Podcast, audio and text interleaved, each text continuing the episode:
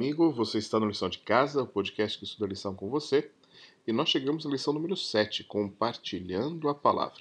O verso para memorizar de hoje está em Isaías 55:11, onde diz assim: Assim será a palavra que sair da minha boca.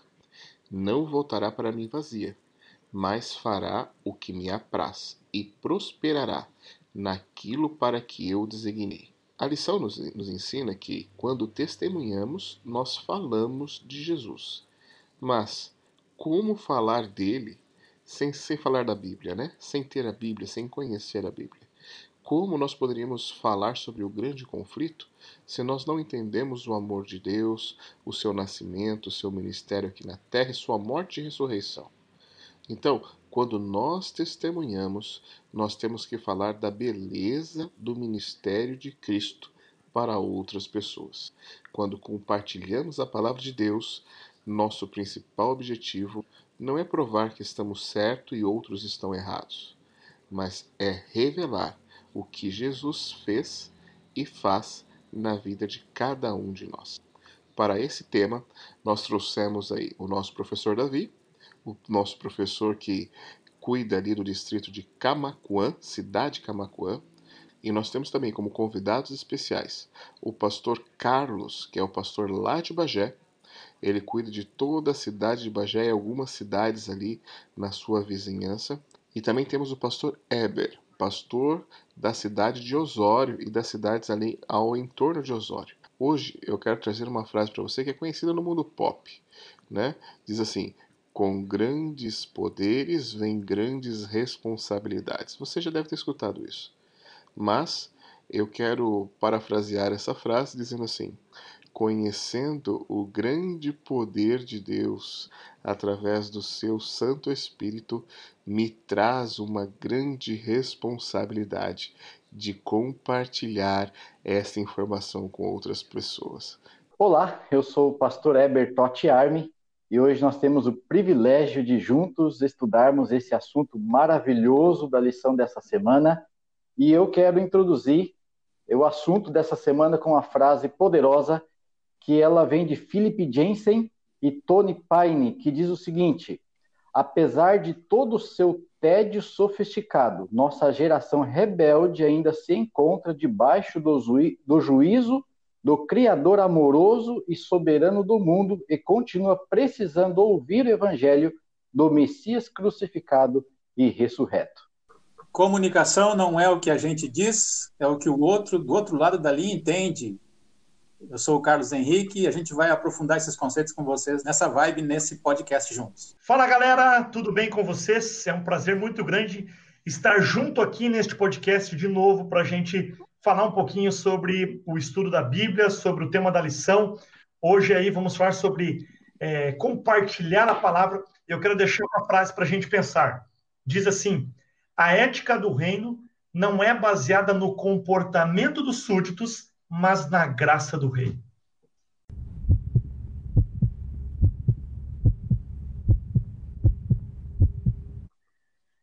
Muito bem, essa semana estamos falando então sobre compartilhar a palavra de Deus. E eu acho, eu, eu gosto muito desse tema. Falar sobre a Bíblia é algo que me encanta muito, é, até porque a Bíblia, a gente já falou isso há um tempo atrás, na, na nossa outra temporada, a Bíblia é o único livro que você lê na presença, na companhia do autor. O mesmo Espírito que inspirou os profetas, ele está também ao nosso lado aí, nos ajudando a compreender a Bíblia, né? E a Bíblia é interessante porque ela é simbolizada é, por algumas figuras bem interessantes. Por exemplo, Salmo 119, verso 105, nos diz que ela é uma lâmpada, ela ilumina o nosso caminho. Ela também é simbolizada pelo fogo e um martelo, lá em Jeremias 23, 29. Também é simbolizada pela semente, em Lucas 8, verso 11, na parábola do semeador.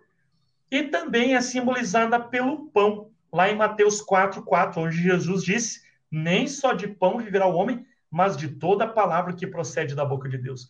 Então, isso nos mostra as dimensões da Bíblia. Ela ilumina, ela purifica, ela esmiuça e faz justiça, né? como o martelo, como o fogo. Ela também deve ser implantada no nosso coração e assim ela vai nos alimentar.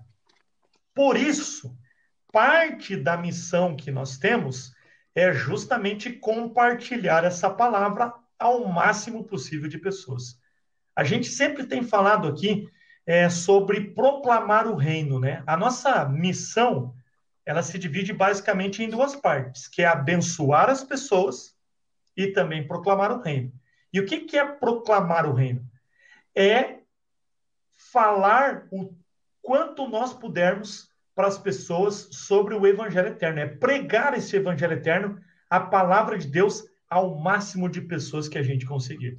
E o tema da lição vai falar um pouquinho mais sobre este assunto muito interessante, que é a palavra de Deus e como ela pode transformar a nossa vida e também a gente compartilhando com os outros transformar a vida dessas pessoas também. E o, o nosso guia ele segue falando é, sobre esta questão da dinâmica. Eu, eu gosto muito da dinâmica do texto bíblico. Uma das coisas que mais me chamam a atenção é a dinâmica do texto bíblico. A palavra nos fala em todos os momentos. Quer ver um exemplo?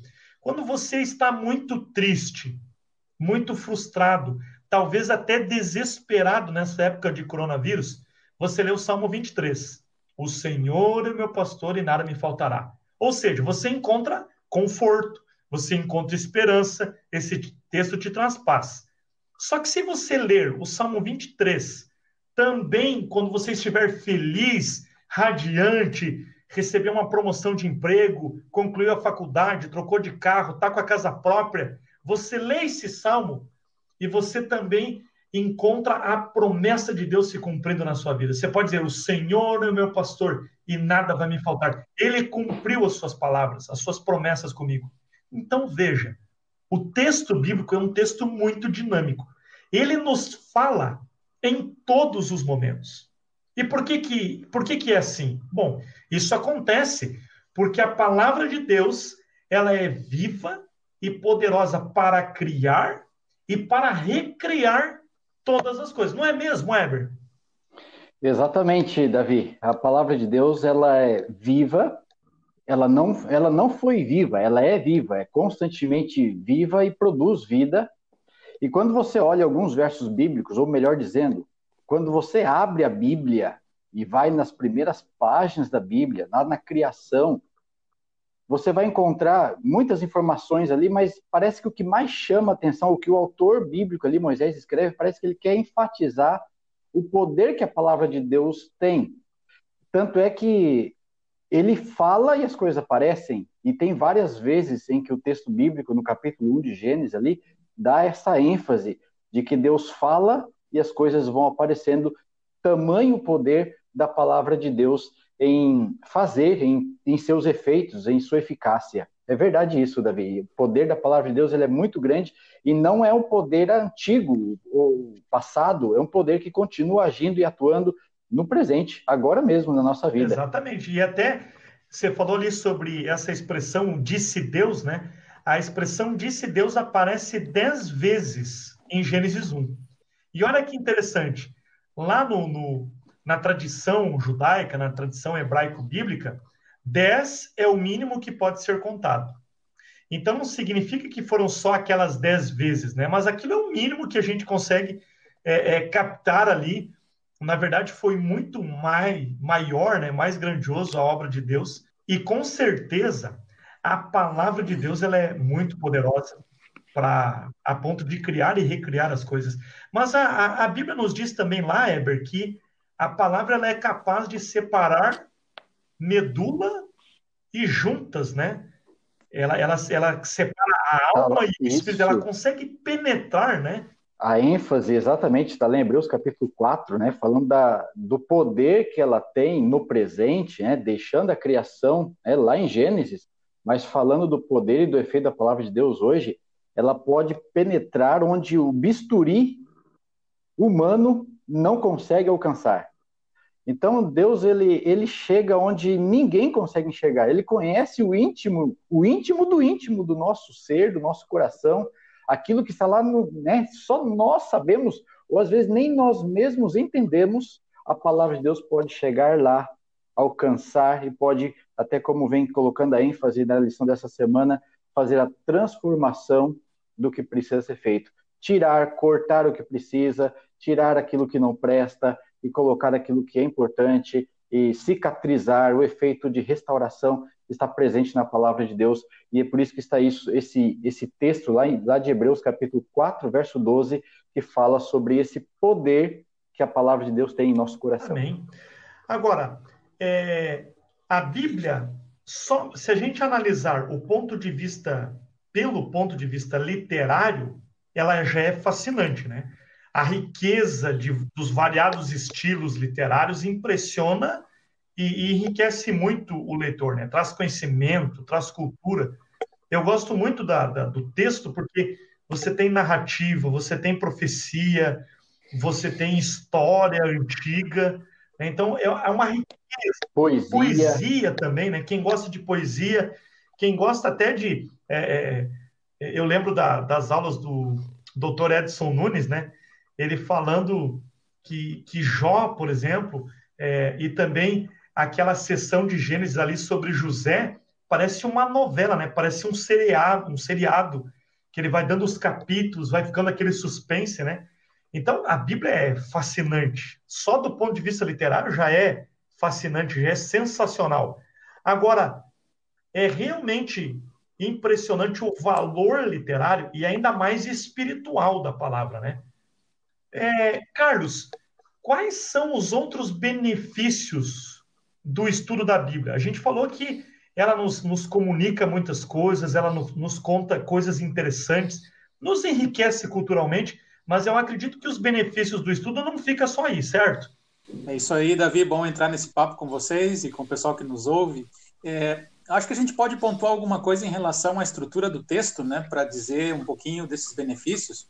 É, quando a gente vai estudar algum idioma, quando a gente vai é, nos buscar aperfeiçoar no, num, num, idioma estrangeiro, ou mesmo a nossa própria língua materna, a gente o faz a partir de uma estrutura de discurso, né? Por exemplo, no português, a gente estrutura o nosso discurso através de frases. E essas frases têm uma ordem, elas, elas têm uma sistemática. Geralmente nós, nos, nós escrevemos e falamos em ordem direta, sujeito, verbo, predicado. Mas é interessante que a gente nota essa particularidade na língua hebraica, que é a língua do Novo Testamento, e também na língua grega, ah, perdão, a, a língua hebraica no Antigo Testamento e a língua grega no Novo Testamento, nós vamos encontrar ali é, que as, os dois idiomas têm padrões distintos de estruturação e, e, e, e, ao estudar a lição essa semana a gente a gente se dá conta de que existem alguns elementos que dão essa essa coesão essa essa estrutura e esse padrão através da escritura sagrada por exemplo o uso de repetições né? Uh, por exemplo, ali no, no, texto de Isaías, quando a lição menciona e a Bíblia fala, refere santo, santo, santo, né? a gente faz aquela, aquela leitura da presença da Trindade ali pela repetição, pelos elementos que estão ali presentes. Então, a Bíblia tem esse cuidado desse padrão de palavras, do significado, da repetição. É, quando fala ali também é, no relato da criação, o uso do verbo criou, né, que várias vezes aparece, a criação de Deus, o ato divino de, de Deus ao criar. Então são ênfases que o texto hebraico nos dá e, e, essas e essas repetições elas, elas vão se elas vão se reproduzindo ao longo da narrativa bíblica até por exemplo chegar lá no Apocalipse quando a gente encontra que o Apocalipse é uma repetição que se amplia né? ou seja ele vai a partir da repetição ele vai dando elementos que vão ampliando a, o conhecimento e a capacidade de aprofundamento a partir do que o texto bíblico nos está entregando enquanto ao seu sentido, a sua capacidade de, de, entregar um conhecimento, uma verdade, e isso vai sendo um aspecto transformador da palavra, a própria repetição enfática, a própria ampliação dos conceitos, os recursos estilísticos e literários que vão fazendo com que a gente vá entendendo que a, a língua bíblica, tanto do Antigo quanto do Novo Testamento, elas, elas, as duas têm particularidades que nos vão se nós estudarmos com essa capacidade de entendimento, com essa, com essa profundidade de, de significado, nós vamos chegar a lindas leituras, lindas lições, lindas reflexões que vão fazer com que o, do, do texto salte é, muitas, muitas, muitos ensinamentos. É por isso que a gente sempre costuma dizer, Davi e Eber, que A gente lê a Bíblia todos os dias e todos os dias ela pode nos dar e sempre nos vai dar novos ângulos, novas perspectivas, novas abordagens.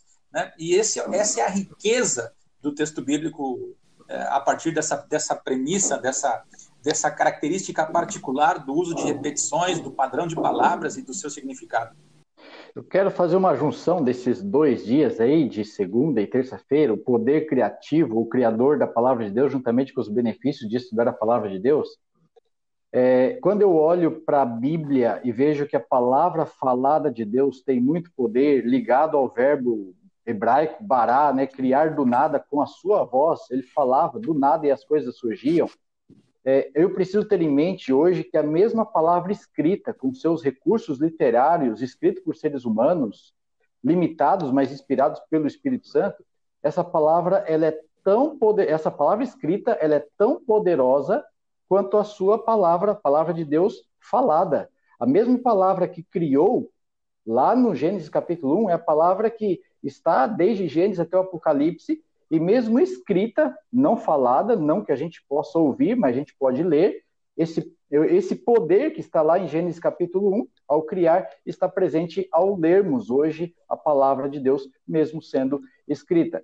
Quando a gente pega lá na parte final da lição, que volta para esse, esses temas aí, lá, lá em sexta-feira, tem uma ideia que eu quero compartilhar com vocês aqui, que eu acho que encaixa perfeitamente, que ela é bombástica, ela é impactante. Mais ou menos da seguinte forma: mal podemos compreender o conceito do próprio universo, pois ele é tão grande e tão vasto. O Deus que criou é ainda maior do que o que ele criou. Uau! Se o universo é infinito, Deus é maior do que, do que, do que o universo. Sendo assim, esse Deus nos ama, ele deu Jesus para morrer por nós na cruz, ele deu a sua palavra, e agora eu preciso me conscientizar, experimentar isso e compartilhar com outras pessoas. Eu preciso falar desse grandioso Deus. As pessoas precisam de uma base sólida para se sustentar, precisam encontrar um, um consolo, uma segurança real, e só é possível mediante a palavra de Deus. E nós, ao termos contato com essa palavra escrita, vamos ouvir Deus falar, porque o mesmo Espírito Santo que esteve lá na criação, ele está quando nós lemos a Bíblia e quando nós transmitimos essa palavra de Deus para as pessoas que precisam, essa palavra que transforma a nossa vida também vai transformar a vida de outras pessoas de forma tão poderosa como é a palavra de Deus, como foi lá no Gênesis capítulo 1.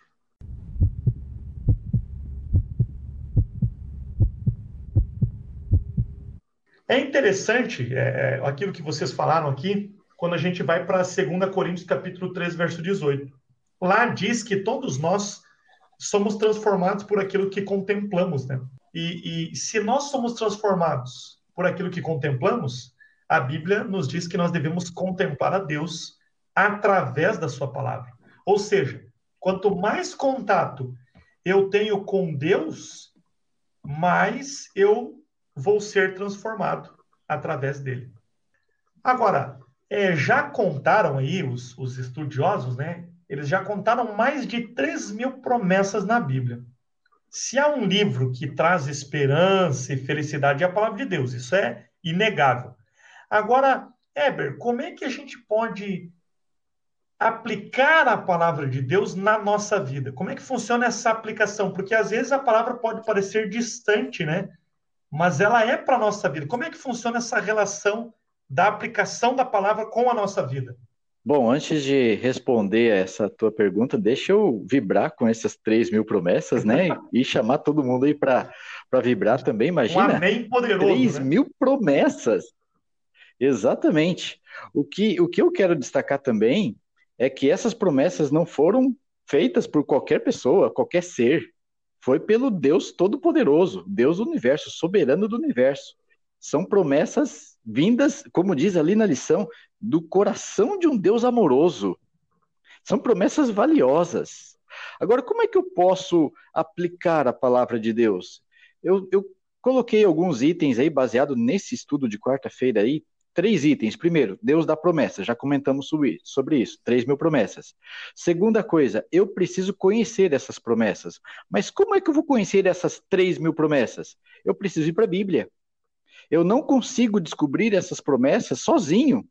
Eu preciso estudar a Bíblia, eu preciso vasculhar, eu preciso meditar, passar tempo com a Bíblia, e, e, comparar texto com texto, eu preciso ter esquemas é, para estudos sistemáticos, eu preciso também da lição da escola sabatina para conhecer essas promessas. E a lição dessa, dessa semana, ou especificamente de quarta-feira, apresenta pelo menos três promessas aí.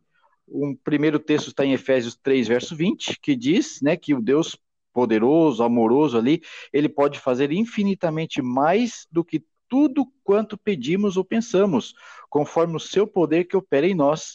A segunda promessa que nós temos aí é Romanos 8, verso 32, bem conhecido texto, que diz que aquele que não poupou, que é Deus, não poupou o seu próprio filho, antes por nós mesmos o entregou, porventura não nos dará graciosamente com ele todas as coisas? E a terceira promessa que a lição aí, das três mil, seleciona para a gente, está em 2 Pedro, capítulo 1, versículo 3, que diz, pelo seu divino poder, nos têm sido doadas todas as coisas que conduzem à vida e à piedade. Então, nós podemos nos beneficiar e aplicar a palavra de Deus conhecendo e buscando essas promessas, reivindicando, orando essas promessas. E o último item que eu coloco também destacado aí dessa lição, que é mais no finalzinho ali, a importância da fé. Não apenas conhecer essas promessas, não saber que elas existem, mas eu buscar viver, experimentar, colocar na minha vida e clamar a Deus para que Deus cumpra em mim essas promessas. Buscar em Deus. Deus prometeu, Ele quer cumprir, mas eu preciso ir até Ele, buscar, preciso é, clamar a Ele, pedir com fé. Se eu duvidar, aí vai ter dificuldades. Existem exemplos, e o maior exemplo talvez aí seja o povo de Israel, que falhou em buscar essas promessas e confiar nessas promessas. A incredulidade é a barreira é, que atrapalha a nossa experiência dessas promessas. A incredulidade precisa estar longe para que as promessas estejam perto de nós. Nós precisamos ficar longe da falta de fé para estarmos perto do Deus que ama a cada um de nós e por isso ele deu a fé, o dom da fé como um presente para que eu pudesse experimentar essas promessas. É isso que eu acredito, Davi. É, eu acho, eu acho legal isso que você falou. Esses dias eu estava, de vez em quando eu eu falo um pouquinho sobre a minha filha, né? Papai e babão é, é assim, né? Tem o Douglas aí também que tá o novo papai, né? Papai babão aí também. Esses dias eu estava fazendo a, a, o cultinho aqui com a minha filha. Na semana a gente estava estudando sobre a história de Josué, né? E aí a gente falou, o versinho, né, era não temas, não, não fique com medo, seja forte e corajoso, eu tô com você. A gente traduziu ali é, Josué 1,9 para ela, né? E aí eu contando a história e tal, olha, e Deus estava com Josué, disse para ele não ter medo e tal. Ele falou assim: Ô pai, mas ele está com a gente também, né? Então, é você se apropriar dessas promessas. Né? O mesmo Deus que disse para Josué não ter medo, porque ele estaria com ele, foi o mesmo, é o mesmo Deus que diz para a gente hoje também não temas, eu estou contigo, né? Não, não se atemorize, eu estou com você. Então, quando a gente olha para a Bíblia, é claro que foi falado para Josué, foi naquele contexto, mas essa palavra também é direcionada para a gente, né? Aqueles que aceitam a Jesus, aqueles que receberam a sua palavra, também se apropriam dessas promessas, né?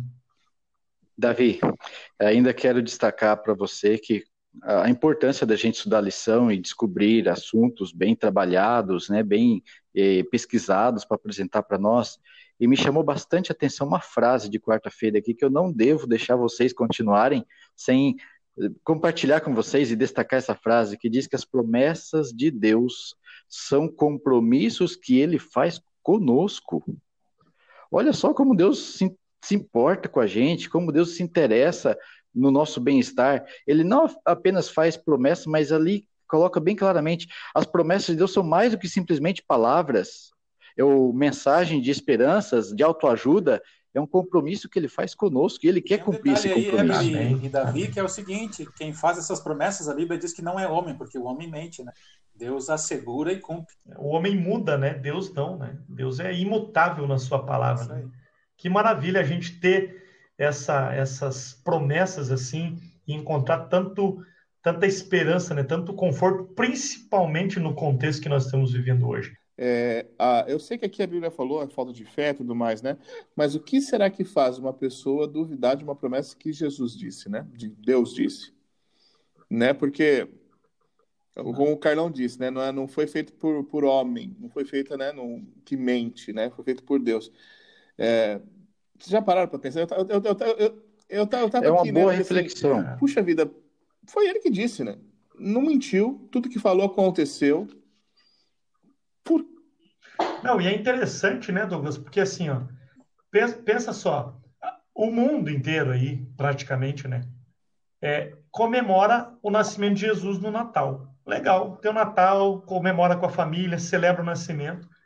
Aí, na Páscoa, o camarada celebra a morte, a ressurreição de Cristo. Ué, mas certo. a Páscoa não é do, do, Aí... do, do, chocolate lá, do coelhinho que bota ovo, que eu nunca vi não. botar ovo tal. Não, não, não. Isso é comércio, né? Mas o chocolate é, é, bom, né? Não é, mas... Também não pode, né? É, não. É, é tem, tem, que ter cuidado, tem que ter parceria. É bom e tudo né? mais, mas, mas, mas as promessas de sim, Deus são muito sim, melhores. É. Agora daí você vê assim, o camarada comemora o Natal, comemora a Páscoa, daí esse mesmo Jesus que você comemora o Natal e a Páscoa, ele diz assim, eu vou voltar. Ah não, isso eu não acredito. Ué, cara, como é que você celebra o nascimento, a morte e a ressurreição de alguém que você não acredita na, na palavra? Não é meio sem sentido esse, esse negócio, né, cara? Mas é, então são coisas, são coisas que a gente mundo, não tem explicação, né? É, agora, num mundo aí com tantas fake news, se tem uma palavra que está na moda agora é a tal da fake news. Não né? é a cloroquina? Também, também. Cloroquina, ivermectina, azitromicina. Tô com a receita na cabeça aqui já. Não né? esquece o zinco. Vai, vai me dizer que já tomou É, aí. e o zinco. Vai me dizer que já andou tomando esse negócio. Não, mas tô pensando, viu? Vai que, né? Pelo sim, pelo não.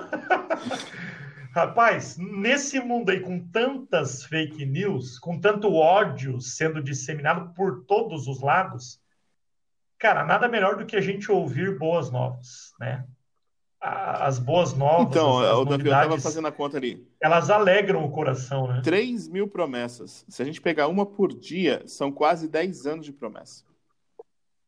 Sim. Uau! Que conta, hein? Uau!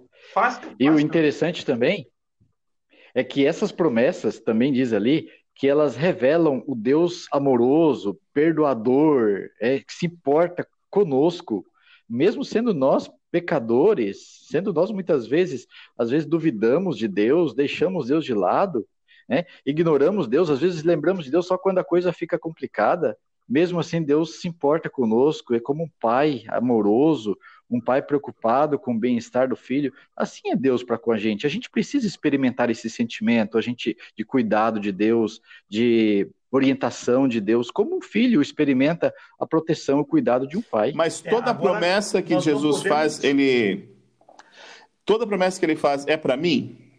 Porque às, às, vezes assim, talvez eu, eu, tô, eu ainda estou refletindo na minha, na minha pergunta aqui, porque é, talvez a pessoa está uhum. esperando assim, puxa, é, tá falando que não vai faltar o pão, e um dia faltou, entendeu? É, será que é, dentro dessa promessa há alguma condicionalidade? Ou será que era o momento necessário eu passar por aquilo também? Eu não sei. E aí, vocês têm alguma coisa para me dizer sobre isso aí? Sim, eu tenho algo interessante para dizer. Me chama a atenção, a gente já comentou alguma coisa do Salmo 23. O Salmo 23 tem o verso 4 ainda que eu ande pelo vale da sombra e da morte. Qual a promessa ali? Uhum. Que ele vai estar com a gente, né? Mesmo quando falta pão, ou ainda, como está lá em Abacuque, ainda que a figueira não floresça. Né? O que importa é eu estar com ele e ele estar comigo. O problema um dia vai ficar para trás. O que importa é um dia nós chegarmos Eu acho que aí está a principal promessa, né? Parece que existe aí, Douglas, uma complementaridade em relação às promessas, quando, quando diz que o pão talvez faltou com alguém, mas aí se complementa com a outra promessa que mencionou o Weber, de que ali no Salmo 23 diz que Deus vai estar com a gente mesmo nessa situação de escassez ou dificuldade. Então, parece que tem uma complementaridade aí nas promessas de Deus.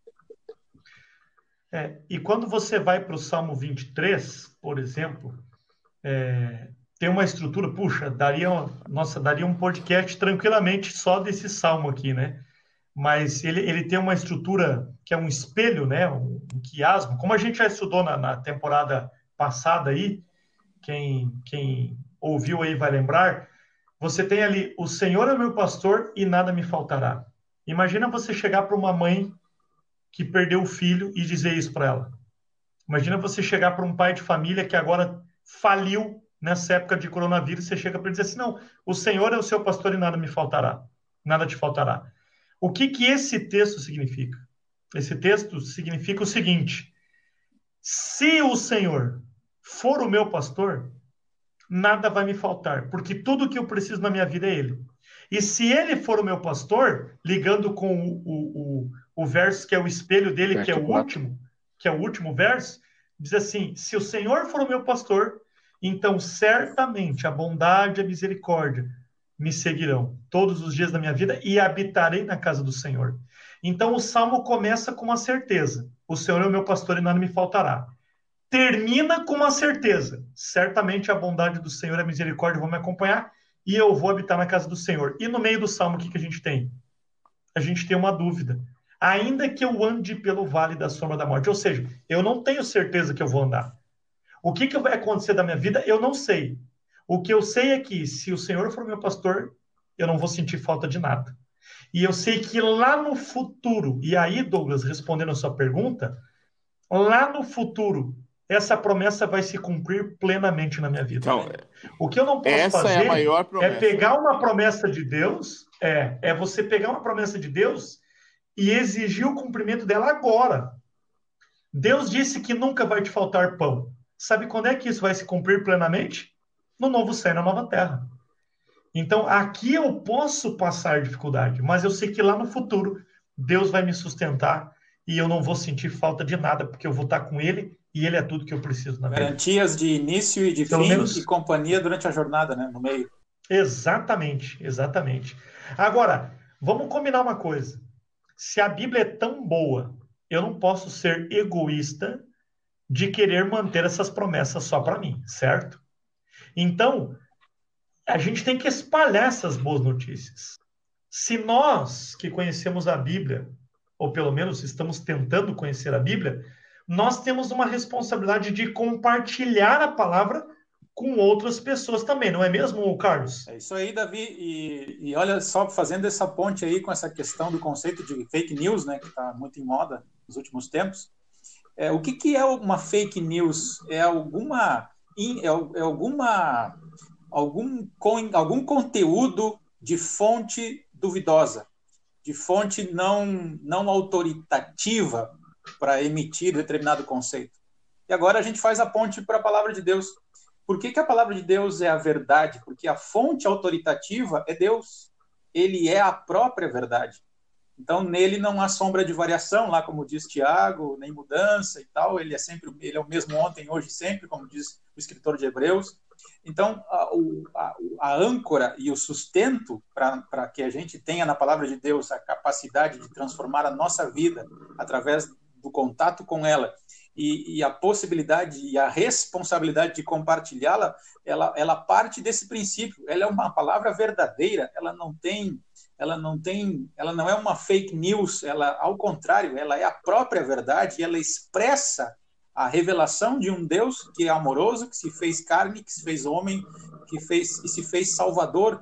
E isso nós vamos encontrar na, em cada livro, né? A lição ela menciona que os livros, elas os livros têm uma unidade contextual, os livros têm uma unidade de conteúdo, os livros eles, eles, eles, eles conseguem encerrar um conteúdo, uma mensagem que tem início, meio e fim e que, e que e, e faz disso uma harmonia uh, de conteúdo, uma harmonia conceitual e uma harmonia nessa verdade. Uh, e é por isso que a gente deve estudar, e aquela velha máxima mais conhecida do que sei lá o que, que diz que a gente tem que cuidar para não tirar o texto do seu contexto para não criar um pretexto. Vocês usaram isso, eu já usei, vamos continuar usando até que Jesus apareça. Mas no final das contas é um pouco isso. Quando a gente sai do, da, da, essência do livro, de estudar o seu autor, o contexto de, desse autor, a mensagem dele, o, o, tempo cultural, o tempo, o tempo cronológico em que ele entregou essa mensagem, a gente vai encontrar ali um conceito e uma mensagem única, uma mensagem que tem uma coesão, que tem uma harmonia, e é por isso que a gente deve estudar os textos bíblicos dentro dos seus contextos, e é o que a lição vem trazendo como uma espécie de vacina para a gente conseguir entender o texto bíblico na sua, na sua totalidade e, e não ir a fontes extra-bíblicas que, nos, no final das contas, vão fazer com que a gente vá por caminhos aí que nos vão levar, talvez, a uma, a uma compreensão da palavra, né? É verdade. Apocalipse, lá no, no, no, capítulo 14, né, versos 6 e 7, ele fala de um anjo que voa no meio do céu, tendo o evangelho eterno para pregar. E, e, cabe a nós né, essa responsabilidade de pregarmos essa palavra. As pessoas precisam ouvir essas mensagens, essas promessas de Deus. Se a palavra tem poder para transformar a gente, ela tem poder para transformar o mundo, né? E cabe a nós, né, que cremos nessa palavra, compartilhar com as pessoas, né, Herbert? Exato. É, quero complementar com relação a essa transformação. Essa transformação erradica de nosso coração o egoísmo. E ao erradicar o egoísmo e nós experimentamos o prazer do efeito da palavra de Deus, automaticamente, sem o egoísmo, nós vamos querer compartilhar com outras pessoas. As pessoas precisam dessas informações que transformaram nossa vida para que elas também sejam transformadas.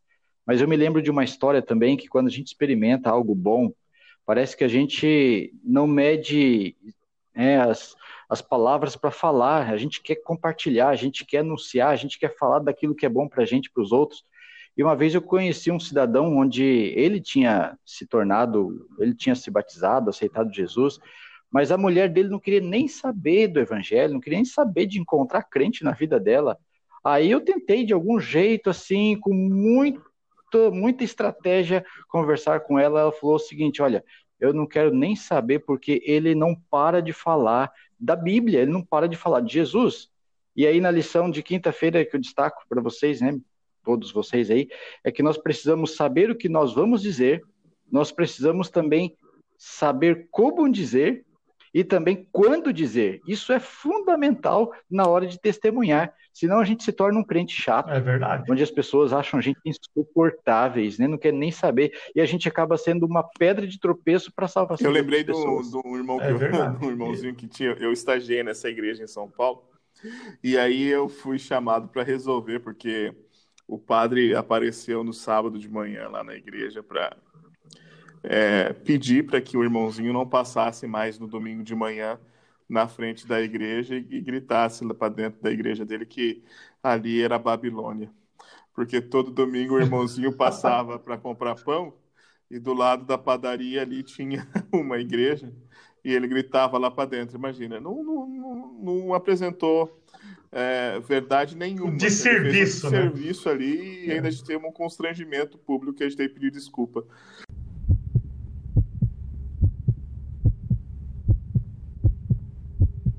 Mas eu tenho uma pergunta para vocês é. aí. Pergunta simples. Pergunta do sem, sem, sem muito, sem muito. Uma pergunta que a lição não fez. Mas assim, é uma, eu, quando eu, eu fazia é, a, a, uma facu, a minha primeira faculdade, a gente, eu trabalhava num, no, num lado de São Paulo e, e, e, na minha empresa ali tinha várias pessoas também que faziam faculdade na mesma universidade e a gente ia de carro juntos, né? E como cristão, eu sempre tive a oportunidade de é, apresentar o evangelho para esse povo. Eles sabiam que eu era adventista, tal. E aí um dia eu falando, né, tal, ali, né, a viagem era longa, tinha que pegar a Marginal Pinheiros e Tietê para chegar até a faculdade tal. E eu conversando, pá. Aí até que uma das moças que estavam ali, né, já estavam num grupo de umas quatro pessoas, uma, uma moça falou assim: "Olha, Douglas, eu não eu eu acredito em Deus, acredito na Bíblia, só que eu não acredito aí no sobrenatural da Bíblia. Eu falei assim, o quê? Ah, por exemplo, esse negócio de dilúvio aí, esse negócio eu não acredito. Esse negócio de, de voltar à vida, eu também não acredito. E tal. É, pergunto, tem como acreditar nas promessas de Deus, no poder da palavra? Nós falamos aqui há pouco, né, que a, o mesmo poder de criação estava na palavra de, de, Deus quando criou o mundo e também está disponível aqui na palavra escrita. É, tem como eu consegui fazer essa dicotomia aí, eu consigo é, crer na palavra, mas só naquela parte que me convém, que é, que é, que é natural, e rejeitar o sobrenatural. É, como que fica isso? Tem, tem, tem salvação para isso ou não? A regra aqui é simples, os convidados eu, respondem. Eu né? acho... É, eu acho que se a pessoa diminuir Deus, é tornar Deus inferior ao que ele é, aí já começa a bagunçar tudo, mas aí ela consegue acreditar. Mas, do contrário, é tão. A palavra de Deus é tão vinculada com ele que é assim. É difícil, é impossível, é impossível. Só se eu diminuir Deus, acabar com Deus, né? Tirar ele de quem ele é, mudar os conceitos, aí a coisa complica. Daí eu consigo acreditar, mas do jeito que está na Bíblia ali, mas aí, Deus é poderoso e suas palavras são poderosas. Se eu tiro que é sobrenatural, eu tiro Deus da Bíblia. Não sobra nada. Eu acabo com a Bíblia. Aí vira uma posso jogar fora. e ainda ouvidado, porque você não vai acreditar em nada, né? É isso aí, Carlão? É, eu responderia uhum. é, falando o seguinte: uh, a Bíblia diz que o ser humano foi criado à imagem e semelhança de Deus. Então a gente tem que aceitar essas coisas e, e muitas vezes as pessoas se aproximam de Deus querendo fazer Deus a sua imagem e semelhança. Então aí nós vamos por um caminho muito perigoso, né? Ou a gente aceita toda a Bíblia ou a gente vai criar conveniências segundo o que a gente acha que para nós serve, o que para nós não serve, e aí a gente volta ao que eu disse no início. A gente tem que ser, ser humilde o suficiente a sujeitar-nos de que somos nós que fomos criados à imagem e semelhança de Deus, e não nós que tenhamos a, a prerrogativa de, de moldar Deus segundo a imagem e semelhança nossa, ou as nossas conveniências. Então, a Bíblia é, é um livro que ela tem poder transformador à medida que a gente se aproxima com humildade, né? com a humildade, com a capacidade de, de ser moldado por ela e ser transformado por essa palavra viva. E quem sou eu para decidir, decidir, né? Eu definir o que, que é certo e o que não é na Bíblia, não, isso aí né? é um perigo é, que os gregos que se... tinham, né? Porque eles faziam os deuses dele é, é baseado no, na, nos, nos pecados, né? E nas características do ser humano, né? Então, é, é eu tentar fazer isso com Deus, né? É, e se eu, e se eu não creio no sobrenatural, eu já vou ter problema de crer na própria existência da Bíblia. Porque, meu amigo, um livro que foi escrito há 3.100, 3.200 anos atrás, com tudo que é rei e império tentando destruir. Mais recentemente, aqui, a Revolução Francesa. E o livro chegou até nós intacto, sem mudança. Não me diga que isso é natural.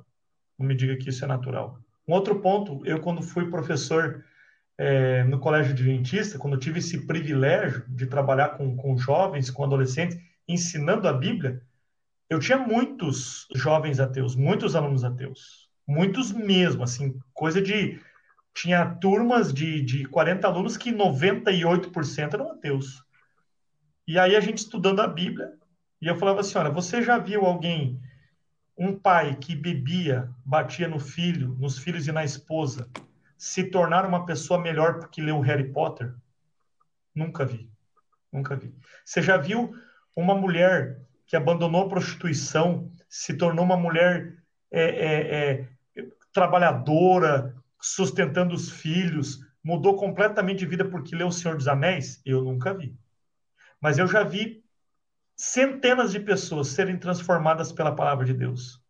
Então, você até pode não crer na Bíblia, mas dizer que ela é um livro comum, não, isso é impossível. Seria uma desonestidade intelectual a gente dizer que a Bíblia é um livro comum. Não tem. Ele é um livro sobrenatural. A, a, o próprio fato dela estar na nossa mão hoje já atesta que ela não é um livro comum, ela é um livro sobrenatural.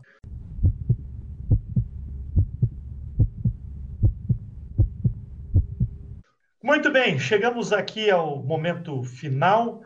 Eber, para a gente concluir aqui o ponto alto da lição e o seu conselho para a gente.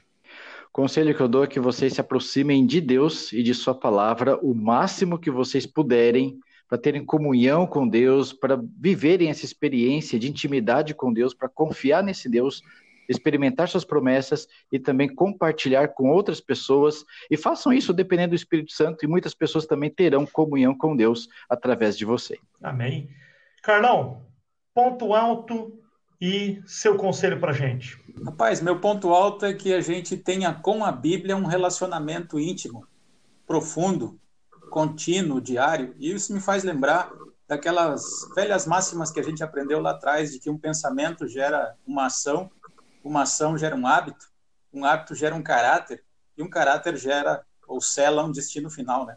Então, se nós estamos nessa jornada aí, vamos estabelecer com a palavra o hábito, né? Que vai formar o nosso caráter e que vai nos selar o destino final. O relacionamento com a palavra vai fazer saltar desse livro especial a pessoa de Jesus Cristo, nosso companheiro, nosso amigo de jornada, aquele que está ao nosso lado e que está preparando para nós mansões celestiais. Eu creio que esse é o grande recado que a lição dessa semana nos trouxe. Estabelecer relacionamento com a palavra é, é estabelecer relacionamento com Jesus. Muito bem, queridos. A Bíblia é a boa e verdadeira notícia no mundo de fake news.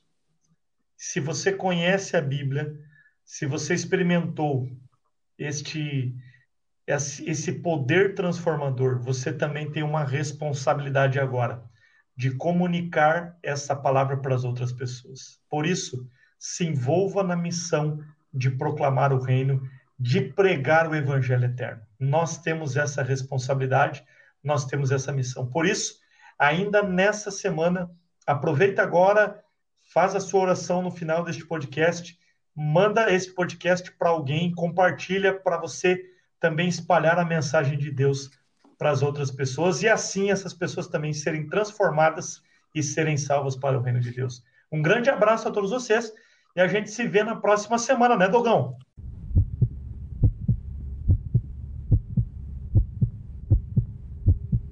É isso aí, Davi. Nós queremos agradecer a participação de todos, do pastor Carlos, lá de Bagé, pastor Eber, ali de Osório. Nós tivemos aí é, ótimos comentários aí que vieram acrescentar cada vez mais é, conteúdo à nossa discussão.